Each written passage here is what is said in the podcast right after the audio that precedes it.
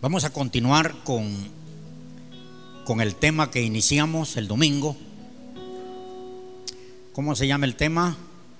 Enseñados por Cristo. Estoy tomando esa enseñanza de los cuatro evangelios porque cuando Cristo vino en persona a la tierra que él pisó, habían diferentes enseñanzas. Estaba la enseñanza de los fariseos, saduceos, escribas y celotes. Esas eran fuertes, como que tenían invadido la, el lugar con esa enseñanza. Fariseos, radicales a morir. Los escribas, muy, muy, muy lectores. Los celotes era, dice que era una, un grupo pequeño, pero muy bien entregado a lo que creían. Pero luego vino Cristo y empezó a enseñar a hacer sus discípulos una nueva enseñanza, un nuevo mandamiento, dice él. Vea, no, Jesús no quiso ni tomar discípulos de fariseos, ni de saduceos, ni de escribas, ni del grupo de los celotes, no, no tomó de esa gente para que fueran discípulos de él. También había un, un otro grupo bien cerca del Señor, que eran los de Juan, Juan el Bautista. Y se cree que Pedro había oído a Juan, pero cuando oyó a Cristo, se vino con Cristo. Entonces la gente en el tiempo de Jesús practicaba lo que se le había enseñado, vivía lo que se le había enseñado. Entonces el Señor Jesucristo tenía que a ser sus discípulos, sus seguidores, basado en lo que él les había enseñado, ¿verdad? Entonces, eh, estoy como volviendo a discipular la iglesia, porque en el caminar de la iglesia, la iglesia oye aquí, oye allá, supongan ustedes, ustedes vienen a, a oír la palabra de Dios 60 minutos una vez a los ocho días otros vienen martes y jueves, otros vienen al mes. Imagine usted, en este mes usted ha oído mucha enseñanza en radio, televisión, porque cada quien está enseñando lo que cree. Entonces ustedes me vienen una vez al mes a recibir 60 minutos. Entonces muchos de ustedes están viviendo, están practicando lo que viven oyendo. Entonces, estoy así como, como preocupado, deseando que la iglesia sea enseñado por Cristo al modelo de Jesús. Porque hay mucha enseñanza. Todavía está vigente el fariseísmo, todavía está ahí vigente, vea, más que todo el fariseísmo. Están los saduceos, están, bueno, aquí muy poco la enseñanza de los celotes y de los escribas. Entonces, mm, con la, con la disculpa de ustedes, de todos ustedes, en algunas cosas tenemos que desaprender. Desaprender para aprender. Lo que estoy enseñando está basado en la Biblia y más que todo en los cuatro evangelios. Quizás después lo pasemos porque Jesús enseñó a Juan, le dijo, Juan, escribe esto, escribe y envíalo. Entonces también vamos a ver al final Apocalipsis, porque es otra parte donde hay mucha palabra de Cristo. Hay en el Antiguo Testamento también palabra de Cristo, profético. Eh, los salmos, eh, Isaías, Isaías como un profeta que profetizó mucho de Cristo. Entonces vamos a la palabra, la voy a llevar parte 1, parte 2, hoy es parte 2, enseñados por Cristo, parte 2. Hasta que el Señor me diga voy a parar, porque esto, esto Puede ser que me lleve un mes, dos meses, tres meses, todo el año, espero que ustedes no se me cansen aprender de Cristo. Porque si ustedes no quieren aprender de lo de Cristo, ahí sí que no sé cómo, cómo convencerlos o cómo reconciliar eh, las ideas y los credos. Dice Efesios 4, versículo base, que tenemos versículo 20 y 21. Los que no andan Biblia, aquí léenlo. En la pantalla dice, más vosotros no habéis aprendido así de Cristo. Si en verdad le habéis oído y habéis sido por él enseñados. Repitamos eso. Si habéis sido por él enseñados. Conforme a la verdad que está en Jesús. Padre, en el nombre de Jesús pedimos esta mañana que tu presencia, que tu Espíritu Santo esté, Señor, poniendo esta palabra que Él mismo inspiró, reveló a los santos apóstoles para que se escribiera y nosotros tener, Señor, el privilegio de leerla en este tiempo. Gracias, Padre, porque tu palabra no ha envejecido. Tu palabra es viva. Tu palabra, Señor, dice que el cielo y la tierra pasarán menos tu palabra. Amén. Gracias. Siéntese y, y óigame. Enseñados por Cristo. El domingo, en un repaso rápido, vimos que Cristo enseñó verdad, no mentira. Jesucristo enseñó humildad, dice él enseñó humildad, no orgullo. Él enseñó sumisión. Se sometió al profeta del momento, al que tenía la autoridad, llamado Juan, y vino a ser bautizado por él. Cristo también dice que enseñó a amarnos los unos a los otros. Él no enseñó odio, no enseñó rencor, Él enseñó que nos amáramos. Y dice que el Señor también enseñó la importancia de la oración, que oráramos. Él quería tener seguidores que oraran al Padre, que se fortalecieran en Dios orando. Y vimos también que el Señor enseñó a hacer tesoros en el cielo, donde el orín ni el ladrón llega hacer tesoros en el cielo. Ahora continuamos viendo ese mismo tema enseñados por Cristo. El Señor Jesucristo enseñó a servir. En Juan capítulo 13, versículo 4 al 8, no lo voy a leer, aquí va a estar saliendo en la pantalla. Dice la palabra que Jesucristo cuando estaba ahí con sus discípulos junto a la mesa en la última cena, dice que el Señor se, levantó de la mesa, se quitó el manto y se ciñó una toalla. Tomó agua, dice, en un lebrillo y se acercó a sus discípulos, a los pies de sus discípulos. Entonces el Señor empezó a lavar los pies de los discípulos.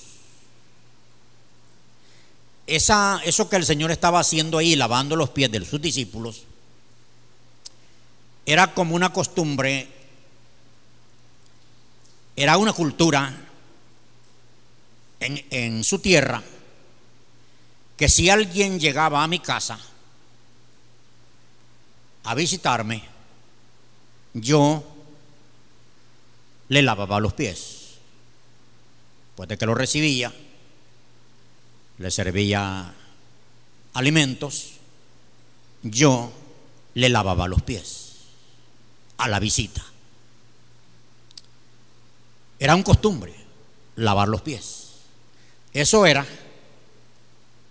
era una cultura de de que yo me estaba poniendo al servicio de quien me visitaba. Eso era una cultura que yo era un servidor de mis huéspedes. Entonces Cristo, como estaba enseñando a un grupo de hombres, que ellos eran los que iban a darle continuidad a, a su obra que él había iniciado, que apenas tres años y medio pudo, pudo laborar, aun cuando él ya tenía, porque comenzó a los 30 años, era cultura que no permitían que alguien ejerciera liderazgo si no tenía 30 años. Entonces él tuvo que esperar 30 años, no porque él quiso desde niño, ¿de acuerdan?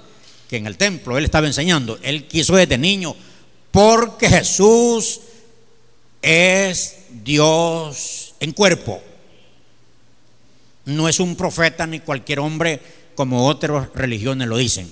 Cristo es Dios en la tierra.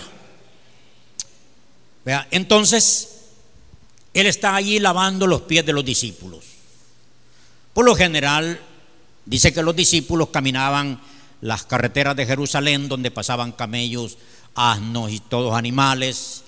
En el tiempo de polvo, ese burril se hacía polvo. En el tiempo de de invierno ese polvo se hacía lodo y tenía burril de, asno, de, de, camello, de, cabro, de oveja. Ustedes, bueno, la tierra así está.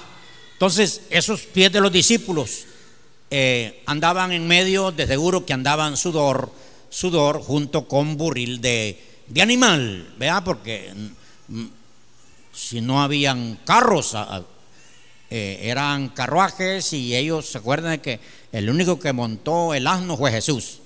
Entonces ellos se, conducían así caminando. Entonces los pies estaban sucios. Pero Jesús, vea, antes de irse para el cielo, él empezó a lavar los pies de los discípulos, bien lavaditos, bien lavaditos, para que no quedara burril adentro allí, ni, y quizás debajo de las uñas vea sacando el lodo que había, bien lavadito los pies de los discípulos. Y cuando llegó a Pedro, es que Pedro, Pedro se sintió como indigno que su maestro le lavara los pies. Y Pedro dijo, no, tú no me lavas los pies a mí. Pues acuerdas, Pedro hablaba, no se quedaba así como algunos que solo piensan y, no dicen. Él hablaba. Y, y Pedro, esquitoso, dijo, no, no, yo no, a mí no, a mí no. No, tú no puedes lavarme los pies a mí. Eso es mucho. Para mí es mucho. Que tú me laves los pies. Entonces Jesús le dijo, si no te lavo los pies, no tienes parte conmigo. O sea que aprendes o aprendes. No, era solamente, era, no solamente era, era lo de quitarle el lodo o lo sucio o el sudor a los pies, lo que él hacía el propósito de, lo que él está haciendo es dándole una enseñanza a sus seguidores cómo era la manera. Que a esta tierra ellos no habían sido llamados para sentarse en un trono, para sentarse en lugares a ser servidos. Entonces el Señor después, el Señor también había dicho en su palabra, en San Mateo 20, 28, él dice, como el Hijo del Hombre no vino para ser servido, sino para servir. ¿Quién vino para servir? El Señor Jesucristo. Entonces, el Señor Jesucristo vino a servir. Él dice que yo, Él dice, no vine para que me sirvan, vine a servir. Entonces, Él está lavando los pies de los discípulos, enseñándoles que ellos tienen que lavar pies. Ay, ay, ay. ¿Cuántos, de los que están aquí alguna vez han lavado pies? Yo he lavado pies. Vamos a ver. Miren cuántos han lavado pies. Los bendigo en el nombre del Señor. Pies, pies. Hemos quitado zapatos. ¿Verdad? Yo he quitado zapatos de hule. ¿verdad? Porque el zapato de hule hace sudar el pie. Y, y un poco, pero luego lo metemos al agua. ¿verdad? Con jabón. ¿verdad? Hemos lavado pies. Yo quería traer agua el día de hoy y lavar los pies a alguien, porque alguien va a decir, no, el pastor está diciendo y nunca ha lavado pies. yo he lavado pies por muchas veces en los retiros. Y puedo seguir lavando pies de quien sea. Pero no solamente es lo de lavar pies, porque no solo lavar pies es servir. Jesús estaba enseñando a sus discípulos que ellos iban a servir. Y por eso usted ve a los discípulos en todo el correr de sus discípulos sirviendo. Porque esos discípulos se convirtieron en apóstoles. Un apóstol era algo, era algo de honra, un apóstol. Tener un apóstol en casa, eso era, era tener una gran visita en la vida. Por eso Jesús les dice a los apóstoles cuando los envía, les dice, cuando lleguéis a una casa, did paz a esta casa. Miren, miren significado tenía cuando llegaba una visita de esas. Y si había un hijo de paz, alguien digno en esa casa, dice, la paz queda en esa casa. Yo tengo esa costumbre ¿eh? de decir hoy paz a esta casa. No soy llamado apóstol, algunos me dejen así, va, pero soy un, un servidor. Un servidor. Entonces Jesús, su vida fue servir a la gente. Servir a la gente. Él estaba enseñando a servir. Entonces nosotros, si habemos aprendido de Cristo, ¿cómo vamos a hacer? Quiero oírlos, hermanos. Tenemos que ser servidores. Tenga la idea usted en su mente que usted es un, un servidor. Usted nunca ande con la idea, bueno, puede ser que aquí tenga una, una personalidad yo en este, en este día que es que trabaja en el gobierno mi respeto, y que anda con guardaespaldas, tiene carro blindado, vea, y muy especial. Gloria a Dios, tener personas de gobierno aquí. Bien estimado, gloria a Dios. Pero cuando usted entró por esa puerta,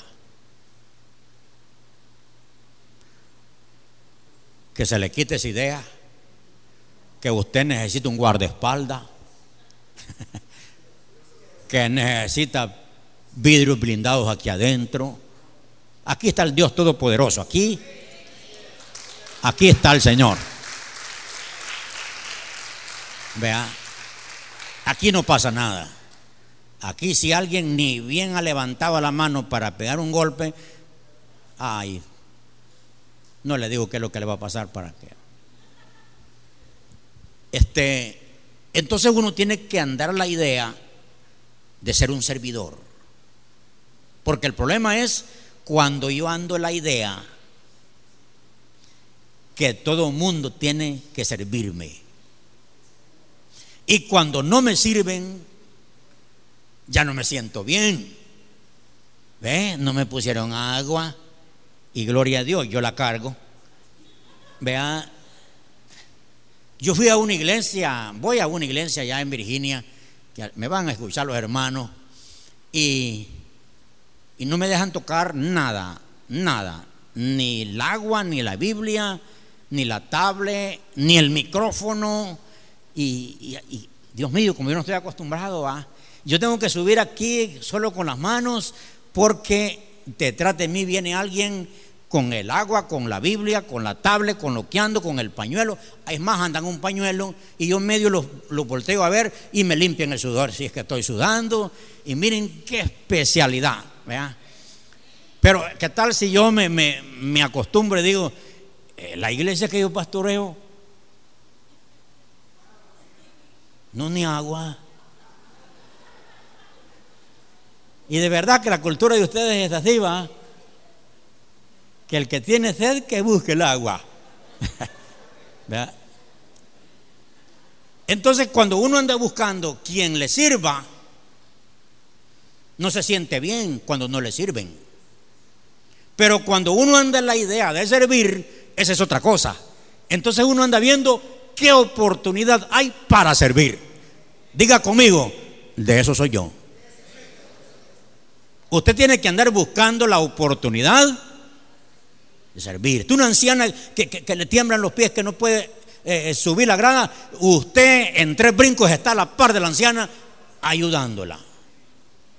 No voy a ser como aquella anciana que se subió al buba y casi se caía porque el hombre no, no manejaba bien. Y ella dijo, se acabaron los caballeros, dijo, porque todos iban con su teléfono en la mano, vea, chateando en el bus y aquella anciana luchando, se pueden imaginar sus pies y sus manos, va. Y, y ella dijo, se acabaron los caballeros.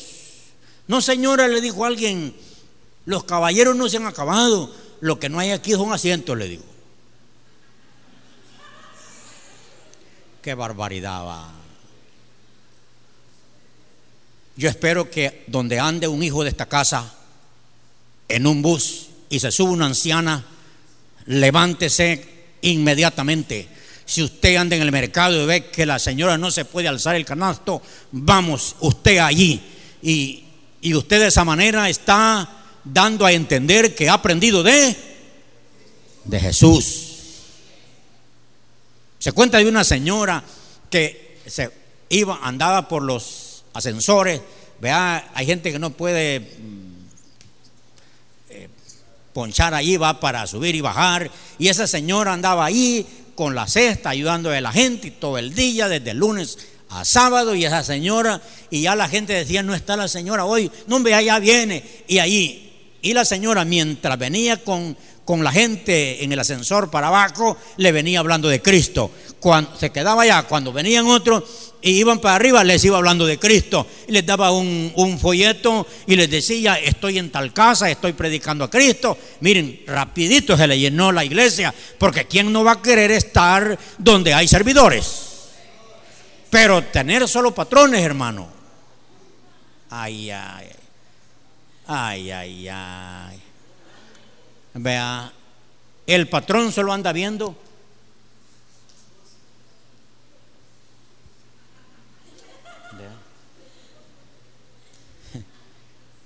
El patrón solo anda viendo. Vea. ¿Y qué tal si ustedes son así? De verdad que no voy a dar abasto. Pero qué bien si todos somos, somos servidores. Qué precioso nos entendemos. Y hemos aprendido de, de Cristo.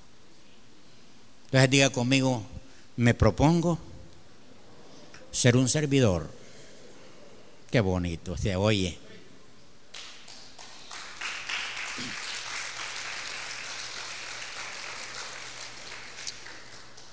El Señor Jesucristo enseñó la verdadera adoración. Él, está ahí en San Juan 4, Él está ahí, 22, 24, en el pozo, porque Él dice la palabra que era necesario pasar por Samaria. Voy a hablar también de eso, de que Él no discriminó. Pero está allí con la mujer, llega la mujer a sacar agua y la mujer dice, nuestros padres dijeron que en este monte es que se debe de adorar. Los lugares los idolatraban cuando la presencia de Dios, un chequina de Dios venía a un lugar, ¿verdad? como allá cuando la zarza ardió, cuando, cuando Dios habló de las tablas de la ley, idolatraban los lugares. El monte eh, de la transfiguración, allí hubo una manifestación de Dios y esos lugares los tomaban como muy sagrados, como que era el único lugar donde Dios se presentaba. Entonces dice que la mujer dijo, nuestros padres adoraron en este lugar y aquí es donde se debe de adorar. Ella tenía un concepto de, de un lugar y de una manera de adorar. Entonces Jesús le dice, el Padre, Dios el Padre, busca adoradores que le adoren en espíritu y en verdad. Porque tales adoradores deben de adorar en espíritu y en verdad. Nosotros a veces tenemos un solo concepto de adoración. A veces nosotros pensamos que adorar, la única manera de adorar es cantar y levantar las manos. Vea, tenemos ese concepto y, es, una manera de adorar. Vea, cantar y adorar a Dios. Otros tienen el concepto que adorar, y es cierto, es bíblico, tirarse al piso, poner la frente en el piso y adorar al creador del universo. Es una manera de adorar. Pero no es eso todo adorar. Porque hay otras maneras de adorar la cual no lo hacemos. Y es verdadera. Dice la Biblia que cuando, cuando Dios le dijo a Abraham, quiero a tu hijo en una ofrenda en el monte Moriat. Dice la Biblia que Abraham tomó a su hijo, unos criados, y iban para el monte. Abraham dejó allí los criados y solo iba él y su hijo ya a pie. Llevaban un cuchillo, llevaban fuego, creo que llevaban la leña, pero la manera era llevar una oveja un cordero.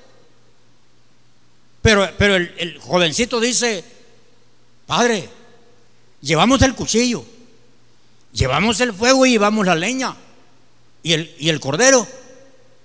Y él no sabía que el corderito era él. Porque Dios Jehová lo había pedido a él en una ofrenda. Entonces, lo que me llama la atención es cuando Abraham le dice a los criados, quédense aquí. Porque yo y el muchacho vamos a adorar. Esa adoración muy, casi no la predican, porque solo predican de levantar a mano y solo predican de arrodillarse y poner la frente en el piso, que es adoración. Pero esa adoración no la predican la que iba a hacer Abraham con su hijo. Dice la Biblia que Dios solo quería probar a Abraham, no iba a permitir que lo decollara. Pero lo que me llama la atención es que Abraham va a adorar de esa manera. Hermano, adoremos, entregue sus hijos a Dios. Adore de esa manera. Porque si usted no los entrega a Dios, se los va a agarrar el enemigo.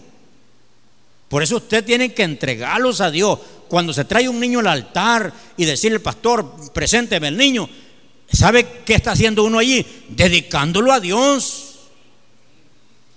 Ana trajo a Samuelito al templo y lo dedicó a Dios y, allí lo dejó un profeta, un juez, un hombre de Dios. Lo entregó. Adoren, hermano, entregando sus hijos a Dios, porque sus hijos deben de crecer con Dios, protegidos por Dios, para que sirvan a Dios.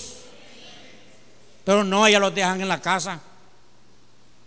Les han comprado una buena tablet, para que no molesten, o en la televisión no, ellos ya no quieren televisión, es una tablet. Y de marca, que no se vea borroso. Allá los dejan a los niños. Vea, no tráiganlos, tráiganlos a Dios para que sean educados en la escuela dominical y esos niños crezcan con buena salud espiritual. A los niños nunca se les olvida. Parece que no están aprendiendo, pero esos niños son una esponja, agarrando lo que ven y lo que oyen. Los felicito a los que hacen eso, que adoran de esa manera.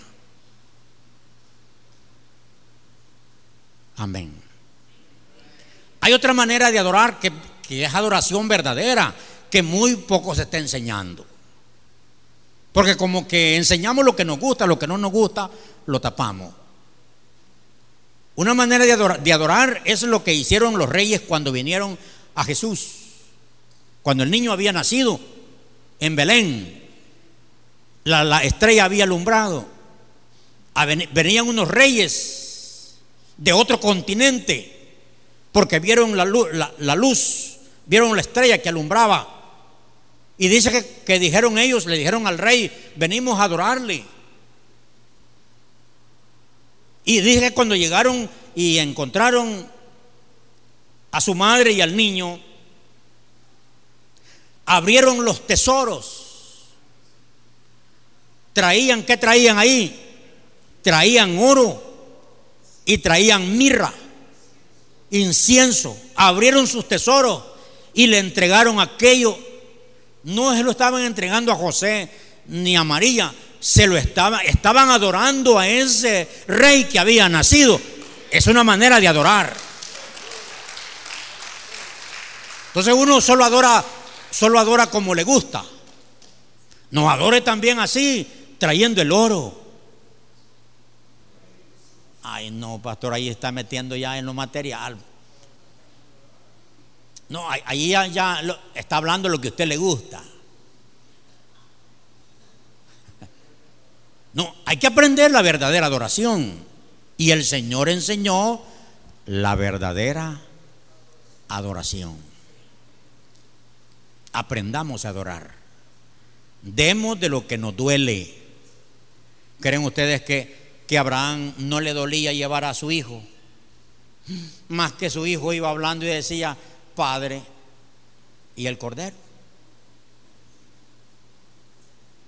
Y quizás él llevaba el cuchillo también. ¿No creen que le dolía? Cada paso que daba y ve, ve el niño y, y adorar iba a él. ¿Y qué tal si Jehová porque Abraham iba dispuesto, hermano. Abraham no sabía de que ahí iba a aparecer un corderito y que iba a aparecer el ángel deteniéndole la mano. Él no sabía eso. Él iba a entregar a su hijo.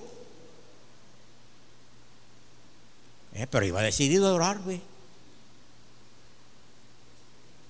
Él iba a dar una ofrenda de dolor. Así se adora.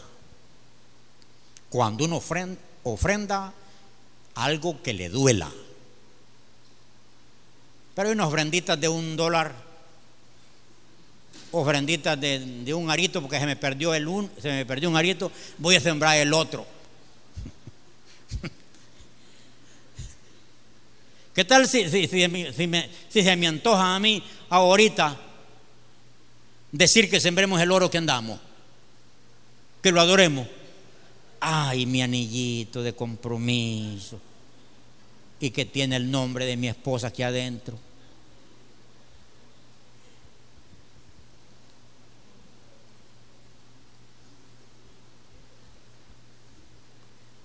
El Señor enseñó la verdadera adoración. Seguimos con el tema enseñados por Cristo. El Señor enseñó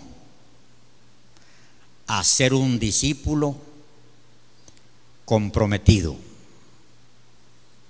Lucas 9:23. El Señor dijo, y les decía a todos, si alguno quiere venir en pos de mí, niéguese a sí mismo, tome su cruz cada día y sígame. El Señor está enseñando que sus discípulos, sus seguidores, tienen que ser seguidores comprometidos. Comprometidos, con compromiso. Porque perdónenme, en este tiempo, bueno, siempre ha habido así.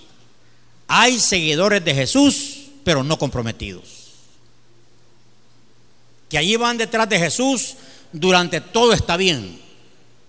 Durante hay aplausos, durante hay bienvenidas, Ay, vea, que le ponga la mano a uno así le digan, buen siervo, qué bonito tu mensaje, qué bonito tu canto, qué bonito, bueno, así bonito que, que, lo elogien, vea, que qué bonito te ves en la iglesia, voy a pasar por ti trayéndote y te voy a pasar dejándote, y mira, te voy a llevar a un restaurante después, qué bonito así, vea, pero la cosa es cuando nada de eso.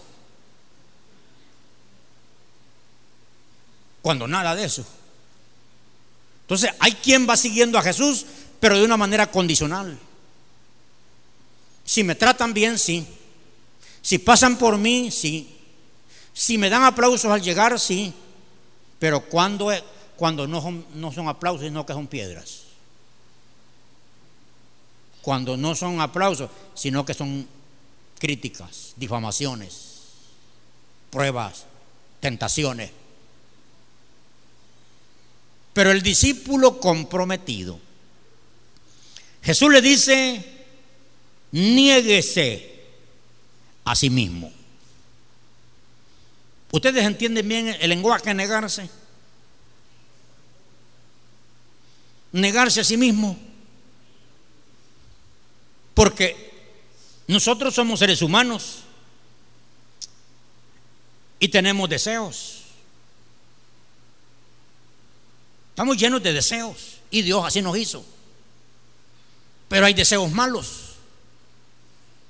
Entonces, frente a un deseo malo, tú tienes que negarte. Te están, te están excitando a una fornicación. Te están excitando a un adulterio. ¿Eh? Es ahí donde tú tienes que negarte. Ayer estábamos, un hombre estaba necio que le compramos unas hamacas y una hermana le compró hamacas y ya mi esposa casi lo tenía convencido que le diera una hamaca a, la, como ella quería. Y yo vi que el hombre, antes de, que le sacáramos la hamaca en los 45 dólares, se fue y dijo, no, no, no, no, no, y se fue.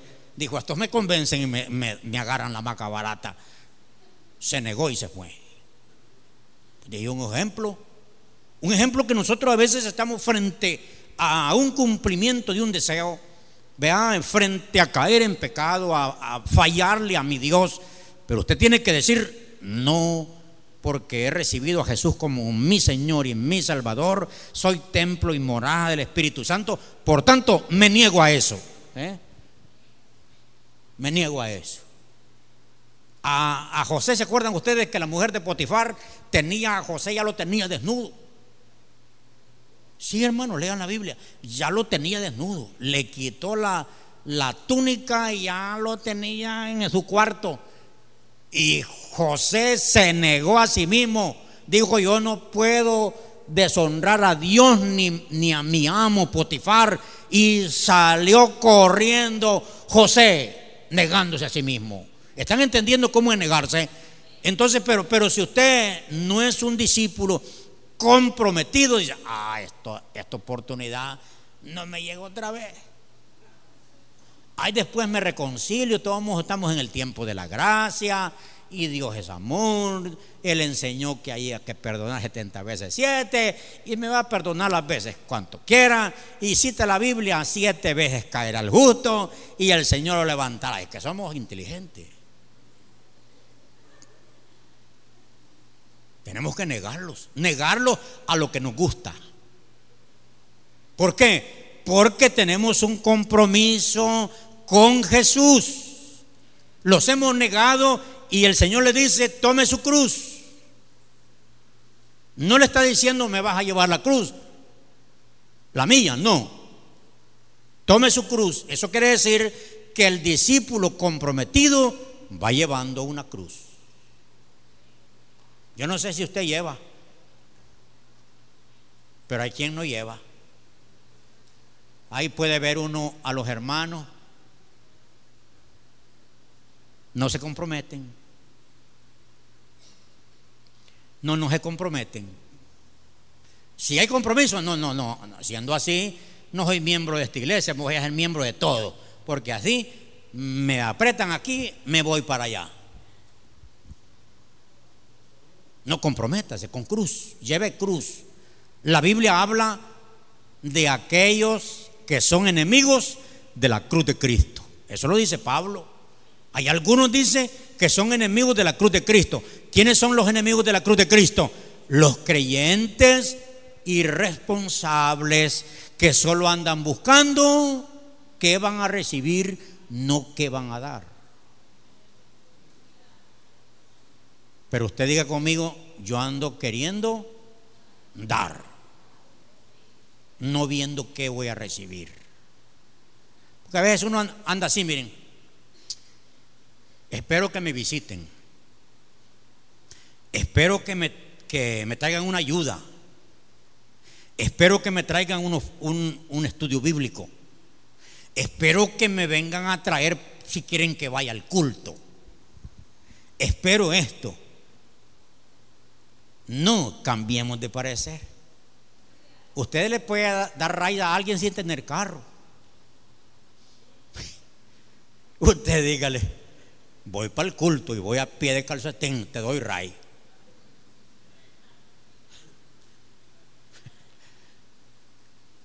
El discípulo comprometido viene aunque sea a pie. Pero el no comprometido dice, va a llover, va a ser sol, va a temblar.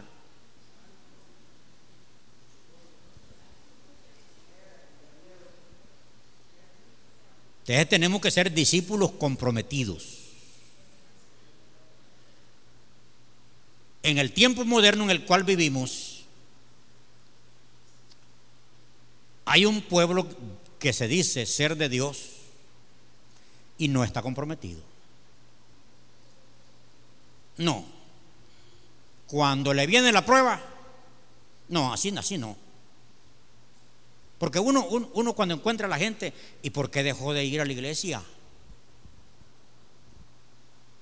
No dijo una hermana, mm, porque yo le escribí, va, no voy porque se acostumbre venir. le escribí, que viniera al culto. No me dijo, porque en la iglesia debe de nacerle a uno comprometerse. Y si no le nace, no. ¿Y a dónde habrá una iglesia de esas? Porque que yo sé, todas las iglesias deben de llenarse de membresía de hijos de casa comprometidos. A donde quiera que usted vaya. ¿Verdad que a donde usted trabaja hay compromiso? ¿Verdad que donde usted trabaja hay compromiso? Compromisos de vestir así. No, no, que, va a llevar como así sin, solo se levantó y se va a ir allí a servir al banco donde va a atender gente. No, así despeinada la mandan, vaya, vaya ese niño. Y tiene que ir presentable, amable, temprano. No es que va a llegar todos los días a las, entran a las 8, va a llegar a las ocho y media.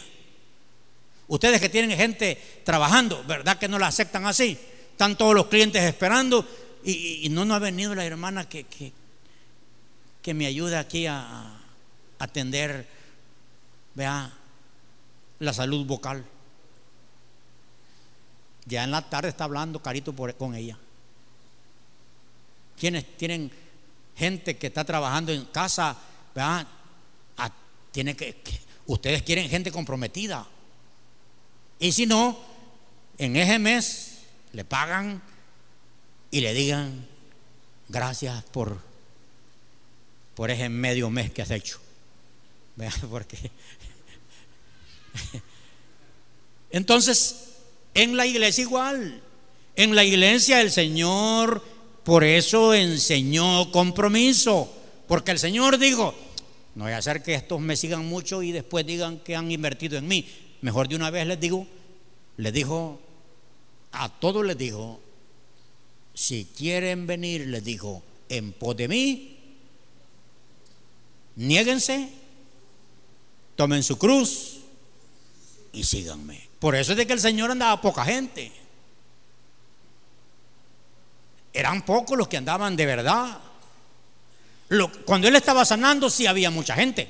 Cuando iba a dar mm, pececitos y panes, bueno, allí sí había mucha gente. Cuando él iba a hacer milagro, así se había mucha gente. Ustedes se han fijado los conciertos. O que viene un evangelista que va, viene con unción de sanidad, que viene con unción de que va a ser derramar oro, porque hay eso. Ah, yo voy a ir que me caiga un pedacito a mí y yo me vengo bendecido, pues. Pero, pero, pero llamen a un ayuno. Llamen al plantel de oración el viernes. ¿A dónde está la iglesia? No, es que así ya no. Ah, no, es que duele, duele. Ya a las dos de la tarde, ya duele. Y truena. No, así no. Que hay que trabajar en la obra. No, así no, ya ese compromiso no. Pero ustedes vayan a ver que yo tenga un concierto aquí que traiga a miel San Marcos, ellos no tienen la culpa. Vea, ellos no tienen la culpa. La culpa la tiene la gente. No, hombre, si dicen que en San Salvador hasta pescosadas hubieron, se golpearon, porque todo el mundo quería estar adentro al mismo tiempo. ¿Y por qué no se golpean aquí el día viernes? El día de oración, ¿por, por qué no se ¿Por qué no luchan por entrar por esas puertas el viernes de oración? La noche de la vigilia. ¿Eh? Aprendan de Cristo para que reflejen lo que les ha enseñado.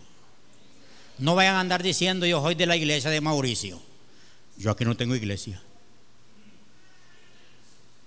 Yo pertenezco a la iglesia de Cristo. Yo no tengo seguidores, ni uno. Es que ni mi esposa. No. Aquí quien tiene seguidores es Jesucristo.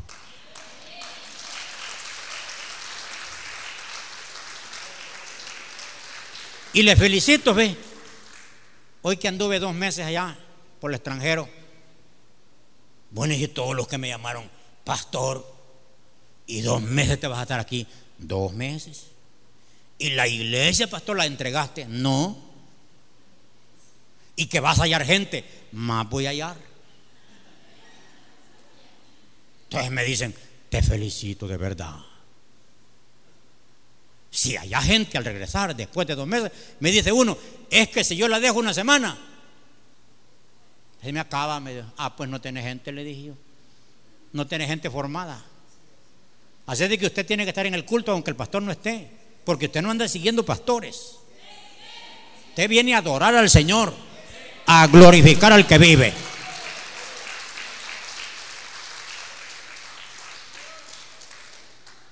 Por eso yo no digo cuando me voy ni cuando vengo. Porque la verdad que tengo el concepto que yo aquí no tengo ni un seguidor. Aquí los seguidores que vienen aquí son los de Cristo Jesús. Los que aman al Señor. Han aprendido de Él. Porque usted no va a ser una persona que solo se va a conformar al mensaje que yo le prediqué. No, no, no, no. No, usted no es de esos. Usted en sus devocionales lee la palabra. Y como muchas veces le he dicho, lea, lea los cuatro evangelios. Entonces usted ya se comió los cuatro evangelios. Usted sabe lo que estoy hablando. Porque si no, tiene mucha ignorancia. Mucha. Mucha ignorancia. Entonces el Señor enseñó a ser un discípulo comprometido responsable. Diga conmigo, yo soy uno de ellos. Comprometido, responsable. Cuando me dan un privilegio, cuando me delegan un cargo, ahí estoy. ¿Qué pasó, hermano, que no llegó? No, pues yo, a usted me dejó que predicara y yo mandé otro. Entonces mejor en otra vez voy a poner el otro.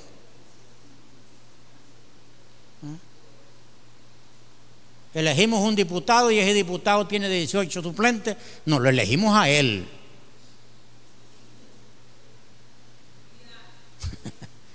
ya me estoy metiendo para este lado también, pero es que Jesucristo enseñó a no desalentarse cuando otros juzgan mal nuestros buenos motivos. Dice la palabra en San Mateo 12, 24.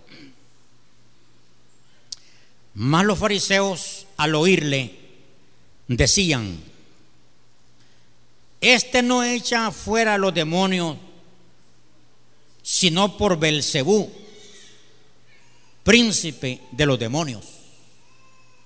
Eso decían de Cristo, que Cristo sanaba, libertaba, porque él tenía, él usaba el nombre de Belcebú. Era lo que ellos llamaban Satanás. Entonces, como Jesucristo había liberado a un muchacho lunático, y los fariseos empezaron a decir, ese lunático fue sanado no por Cristo, sino por Belcebú. Y por eso el Señor le dijo, todo pecado le puede ser perdonado al hombre, pero el que blasfemare contra el Espíritu Santo no es perdonado en este siglo ni en el venidero. Atribuirle un milagro que Dios ha hecho a Satanás. Entonces estaban juzgando, los fariseos estaban juzgando mal los buenos motivos por los cuales Jesús sanaba. Entonces la gente, la gente en aquel tiempo y ahora juzgan, juzgan, hablan, juzgaron a José Vea, difamaron a José, juzgaron a, Nehemías cuando llegó a construir los muros de Jerusalén. Lo juzgaron. Dijeron, quiere quitarle lugar al gobernador. Nehemías no venía a eso. Él venía porque amaba su pueblo y quería verlo con muros. Entonces juzgaron. La gente juzga. Pero ¿sabe por qué juzga? Por envidia por odio, porque es costumbre de juzgar. Por eso Jesús enseña que no debemos desmotivarnos cuando nos juzgan mal nuestros buenos propósitos.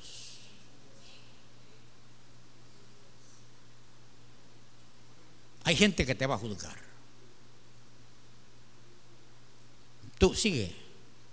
Sigue trabajando, haciendo lo bueno que estás haciendo. No le pongas oído a los que juzgan. Porque hay gente que se encarga, mire, de juzgar. Un día aquí un hermano pasó y estaba motivando una ofrenda para, para, para un trabajo que estamos haciendo allá en, en aula. Estábamos haciendo entonces en las aulas. Alguien aquí mismo dijo, un carro nuevo quiere. Entonces el hermano, como que ya no quiere pasar a motivar? Porque le juzgaron mal lo que él dijo. La gente va a juzgar. Judas cuando la mujer aquella derramó el frasco de alabastro de perfume, Judas dijo qué gran desperdicio se ha hecho, se hubiera vendido, dice, y ese dinero se hubiera dado a los pobres. Es que hay quien se mete en lo que otro daba. Una vez le caía la boca a un hombre, estábamos trabajando, tratando nosotros de hacer una casa pastoral para que viviera el pastor. Yo era miembro entonces. Y entonces y estaba un amigo oyendo, que me, dice alguien, yo voy a dar la teja, tú das la madera. Ok, le dije yo, trato hecho, llevemos los hermanos a cortar madera. Y dice el, el impío, miren, dijo, perdonen que me meta. ¿Y para qué le van a hacer casa a ese aragán? ¿Por qué no lo ponen que la haga? Entonces le dije yo, disculpa, fíjate que la plática que es entre nosotros, o, vas a dar algo vos, le estamos pidiendo algo a ti. Entonces, ¿quién se va a meter a juzgar lo bueno que usted hace? Porque hay quien vea que, que, se mete porque usted diezma y ofrenda, ayuda a la iglesia, colabora, hace lo que hace. Vea que hay gente que se mete. Dígale, mira, y, ¿qué pasó? ¿Quién te metió a la plática? ¿Te pedí? Pero hay que tener cuidado cuando, cuando hay algo, un proyecto que estamos haciendo aquí, usted debe saber a quién le pide. Cuidadito me le va a pedir a esa, a esa clase de personas. Porque uno no quiero ni un centavo, ni uno, partido por mitad. Y si alguien lo ha dado, ahorita se lo regreso.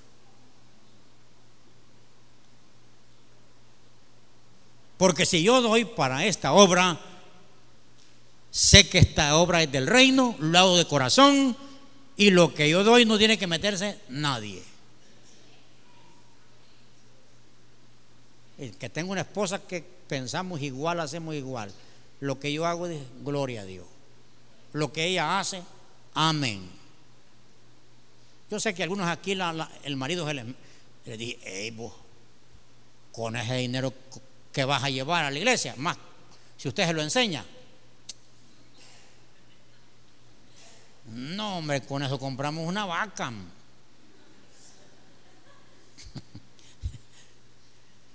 Entonces hay gente que juzga, pero el Señor enseña a no desmotivarlo por lo que juzgan. Eso no lo vamos a callar. ¿Cómo yo voy a callar que hablen de los pastores? Padre, no puedo, porque Puede ser que caiga algunos, pero están naciendo otros. Mejor dejarlos que hablen. Si así se alimentan, pues que le den va. Y ya finalizando el sermón del día de hoy, el Señor enseñó la compasión por los perdidos. San Mateo 14, 14 dice, y saliendo Jesús vio una gran multitud y tuvo compasión de ellos y sanó a los que estaban enfermos. Dice que el Señor vio la multitud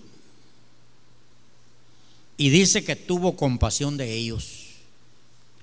Y al frente de sus discípulos sanó a los enfermos de ellos. En otro, en otro pasaje dice que cuando él vio la multitud, tuvo compasión, dice, porque estaban como ovejas desamparadas sin pastor. Y le dijo a sus discípulos, a los doce discípulos, incluyendo a Judas, les dijo, a los discípulos, rogad al Señor de la mies para que envíe obrero a su mies. Porque la mies es mucha y los obreros son pocos. Jesús no, allí no está orando él al Padre para que envíe obreros. Le dice a los obreros, Oren ustedes para que el Padre envíe obrero. ¿Por qué no ora Él? Es porque Él está enseñándoles que tengan compasión ellos de las multitudes. Entonces tenemos que tener compasión cuando usted vea a un borrachito, cuando usted vea a un pecador, cuando usted vea a una persona sin Dios. enferma como sea, tenga compasión. Y lo, y lo, lo mucho que podemos hacer por esa persona es hablarle de Dios. Háblele de el Dios que puede sanarle. Dele una palabra que sane su corazón. Dele una palabra de esperanza. Guíelo a Dios en una oración. Y si puede ayudarle, ayúdele. Pero usted ha hecho lo mejor, la parte espiritual que lo puede llevar al cielo a esa persona. Entonces el Señor les enseña a tener compasión. Pero ¿cómo dice la gente cuando ve a alguien así borracho? O alguien, un anciano con bordón, saber que está pagando, dice. Algo de estar pagando este individuo, dice. Jesús no, no decía así, Jesús les ayudaba, enseñando así a los discípulos. Y todo lo que el Señor hizo en bien de los pecadores, de los enfermos, de los endemoniados, era enseñándole a los discípulos. Porque Él quería que ellos aprendieran. Y usted ve después los discípulos haciendo lo que ellos, lo que ellos habían aprendido. Entonces, hermanos, tenemos que ser una iglesia que tenga compasión por el perdido. Él no tiene la culpa fue invadido por, por un enemigo y lo tiene así. Pero nosotros tenemos la mejor medicina. Tenemos al Señor y tenemos una palabra de respuesta a esa persona. Señor, si esta palabra ha tocado tu corazón, te invito a que recibas al Señor Jesucristo como tu Señor y Salvador. Repite esta oración conmigo. Señor Jesús, abro mi corazón y te recibo como Señor y Salvador de mi vida. Perdona mis pecados y escribe mi nombre en el libro de la vida. Gracias Señor por perdonar mis pecados. Amén. Como